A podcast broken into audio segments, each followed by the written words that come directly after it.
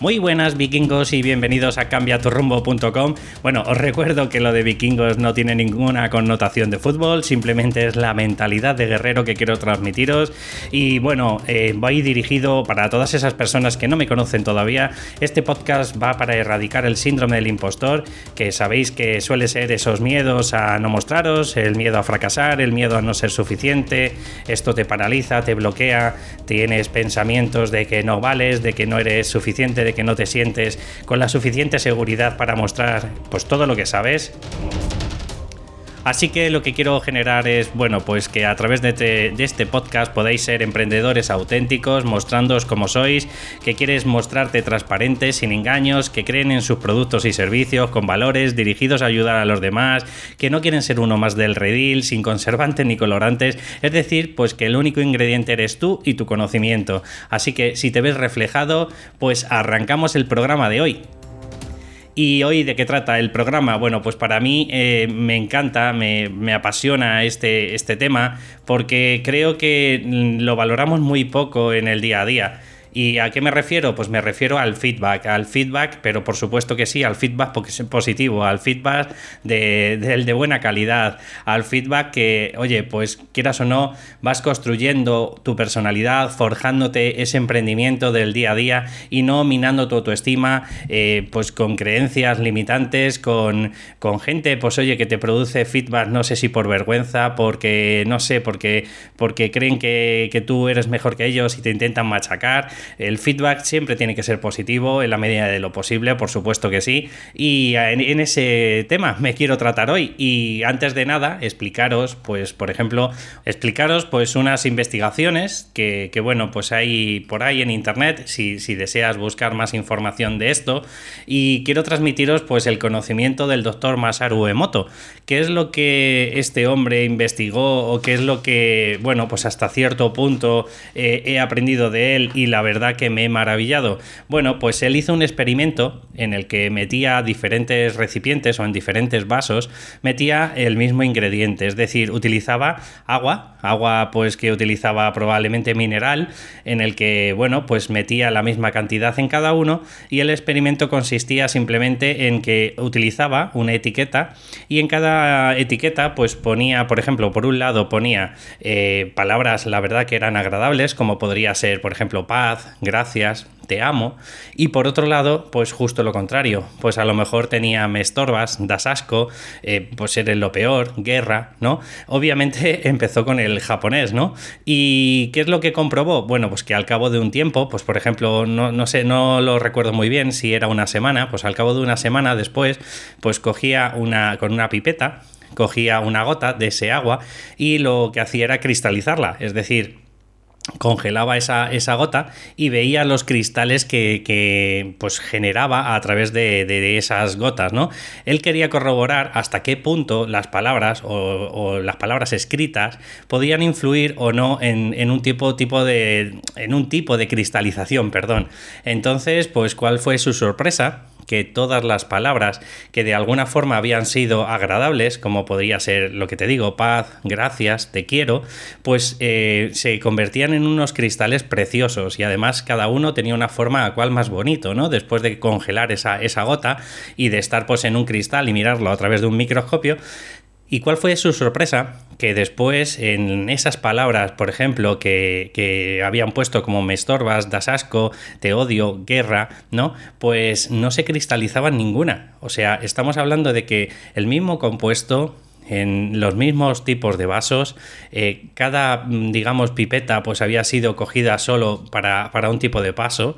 Simplemente lo colocaban en un cristal, lo congelaban y al cabo de un tiempo, cuando ya estaba cristalizado ese, agua, pues lo miraban a través del microscopio. Y, y, lo que os digo es eso, es que lo sorprendente es que esas palabras que habían sido agradables, por un lado, pues habían cristalizado, mm, valga la redundancia, con unos cristales súper preciosos y además, pues la verdad que bastantes, eh, no sé, simétricos, si lo puedes decir, mientras que por el otro lado estábamos hablando de que un tipo de, personas, o sea, perdón, un tipo de, palabras como estorba, me das asco, eh, guerra y demás, no cristalizaba nada. Entonces él llegó a la conclusión, luego hizo más experimentos en otros idiomas, empezó a probar en el chino, en el inglés, en el francés y, siempre ocurría lo mismo. Luego, de hecho, incluso volví a hacer un experimento con el arroz. Es decir, cocía un arroz que estaba en un agua y luego pues comprobaba eh, hasta qué punto pues se corrompía un arroz más o menos y hizo un experimento con con tres muestras, por decirlo de alguna forma. Una que podría ser alegría, paz, amor o humildad, en otro nada, y en otro pues ponía, por ejemplo, guerra, ¿no? Y ocurría pues muy parecido, tanto el que no tenía ninguna etiqueta como el que eh, generaba un feedback negativo, ¿no? Al final se corrompían, estaban mucho más podridos, pues ese tipo de arroz pasado una semana, mientras que el otro, eh, pues a, simple vista, pues parecía que estaba, eh, no sé, impuro, ¿no? O sea, que estaba puro, que no que no estaba eh, corrompido ni nada de esto. ¿Qué quiero decir con todo esto? Bueno, pues el doctor Masaru Emoto, como te he comentado al principio, pues sostenía que si el agua recibe este tipo de información y al fin de cuentas empieza a cristalizar de una forma o no, pues imaginaros hasta qué punto, bueno, esto lo podéis creer o no, ¿no? Pero, pero por lo menos quería darlo como entrada para este podcast y quería haceros por lo menos pensar y meditar, ¿no?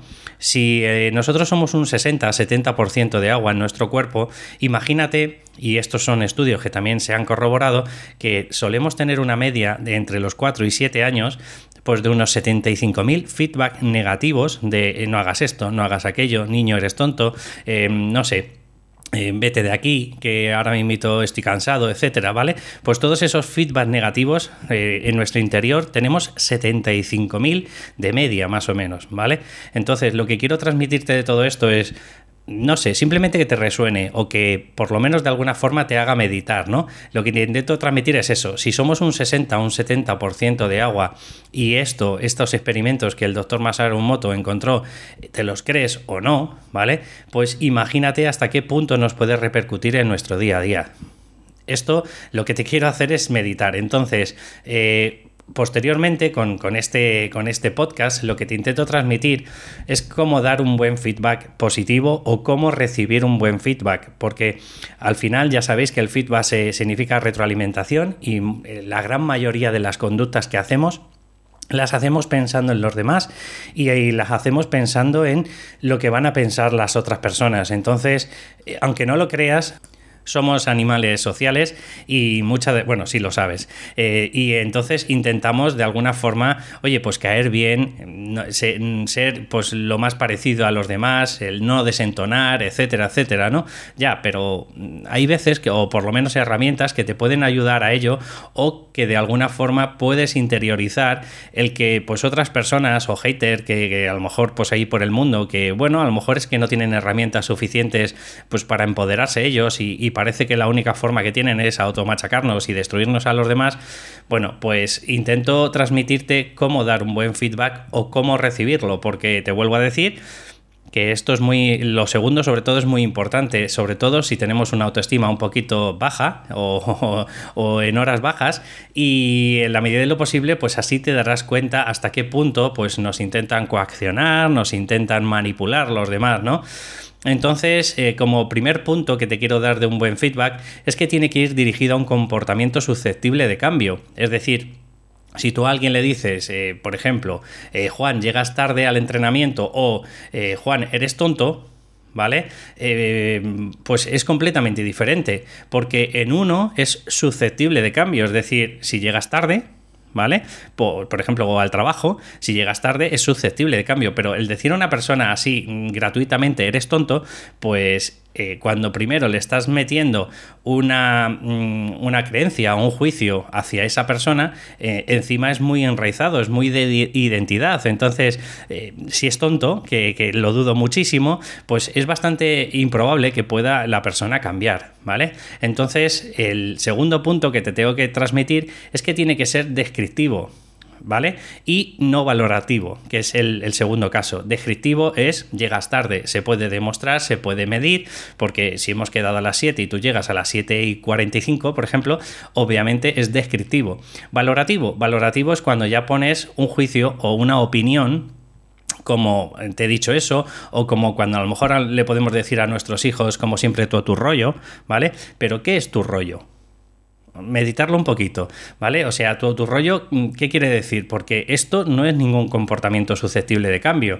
Sí podrías decirle, pues eso, pues que ha llegado tarde o no sé, mm, siempre estás con el móvil en la mesa, o si estamos hablando de nuestro emprendimiento, pues bueno, pues a lo mejor eh, te has definido cinco objetivos y solo has cumplido uno, ¿vale? Eso sí es medible y es comportamiento susceptible de cambio, pero el valorativo de soy tonto, no valgo, no soy suficiente, mm, no sé, pues por ejemplo conceptos como se me da fatal la informática, bueno, pero toda la informática, bueno, pues a lo mejor podrías medirlo o podrías coger un área y decir, venga, pues en este caso voy a aprender a hacer podcast o voy a aprender a hacer lo que sea. ¿Me, eh, seguís por dónde voy? ¿Vale?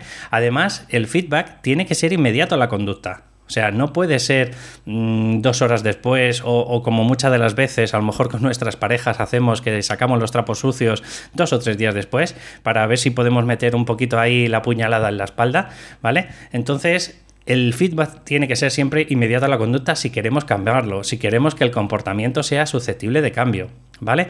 Y luego, por último, tiene que ser específico y concreto.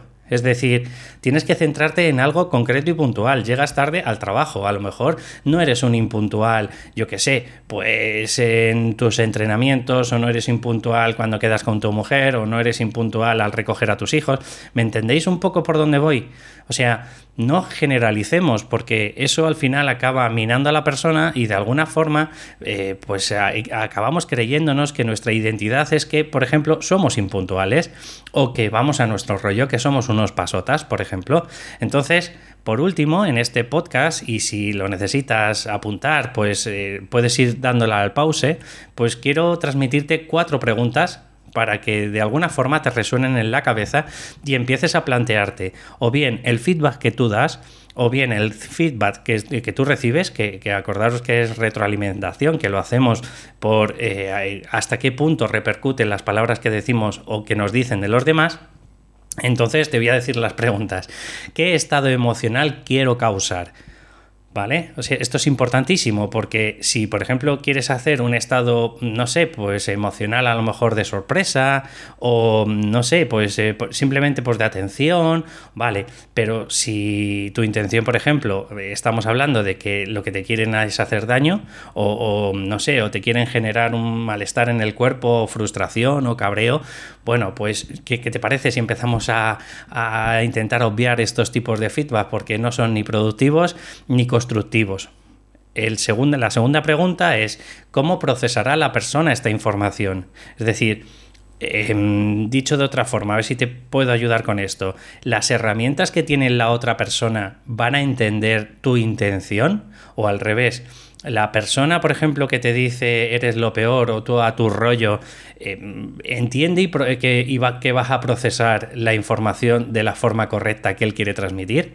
Si la respuesta es que no, probablemente o bien el emisor no tiene las herramientas para transmitir lo que quiere decir, o bien el receptor tampoco las tiene. Entonces, vuelvo a deciros, ¿por qué no nos ahorramos ese feedback que no es ni productivo ni de crecimiento, ni, constructivo. Entonces, vuelvo a deciros esa segunda pregunta. Luego, ¿cómo sabré que, que, ha aceptado el feedback o cómo sabré que he recibido el feedback? Porque muchas de las veces decimos, soltamos la bomba y no somos conscientes de hasta qué punto pues, le va a afectar para bien o para mal a esa persona, ¿no? o lo vamos a recibir nosotros. Entonces, creo que es importante también que nos cuestionemos estas cosas porque vuelvo a deciros que muchas de las veces mm, van con puñales los feedback, tanto los lanzamos como los recibimos. Entonces, si fuéramos conscientes y empezáramos a ser un poco más empáticos, de ponernos en el lugar del otro o que el otro se pusiera en nuestro lugar, probablemente muchas de las veces íbamos a obviar la mitad de los feedback que, estamos o recibiendo o mandando. Y por último, la cuarta pregunta que te quiero transmitir es cómo sabres si ha aprovechado el feedback. O sea, es decir, si tú a tu hijo, por ejemplo, eh, volviendo al, al, tema del principio, dices, oye, eres impuntual o estás todo el rato con el móvil en la mesa, bueno, pues a lo mejor de alguna forma, pues podrías tener una charla tranquila, apacible con, eh, con tu hijo y si ves que, oye, pues se ha dado cuenta de que el móvil lo puede utilizar después, pero por ejemplo en la comida es para estar charlando con la familia, pues te das cuenta de que ha aprovechado bien el feedback. O yo qué sé, si te das cuenta de que no estás consiguiendo esos cinco mm, objetivos que te habías definido en el día, pues bueno, pues también te, eh, en el momento que empieces a cambiar esos hábitos, esas conductas, pues probablemente te darás cuenta de que ha aprovechado o has aprovechado bien el feedback. Con todo esto lo que te quiero transmitir es que no todos los feedback volviendo otra vez al principio, son buenos, correctos y, son, por decirlo de alguna forma, puros, ¿vale? Van con mucha intención algunas veces, con, con, intención de dañar, con intención de, bueno, pues tanto el emisor es probable que no tenga unas herramientas de desarrollo personal y la única fórmula que tiene es de, no sé, llamémoslo, hacer daño a los demás para sentir que él tiene pues una autoestima alta, que tiene pues el beneficio último es que se siente bien, eh, hundiendo a los demás, pero eso no quiere decir que tú no tengas las herramientas para recibir ese feedback y en la medida de lo posible que no te afecte. De verdad, espero que como siempre te estoy comentando estos últimos días y te recuerdo de verdad que si tienes alguna pregunta, alguna valoración, mándamela y así pues en todos los podcasts, en pues no sé, una vez a la semana, si tuviera suficientes, podría ir haciendo pues uno de preguntas de la audiencia.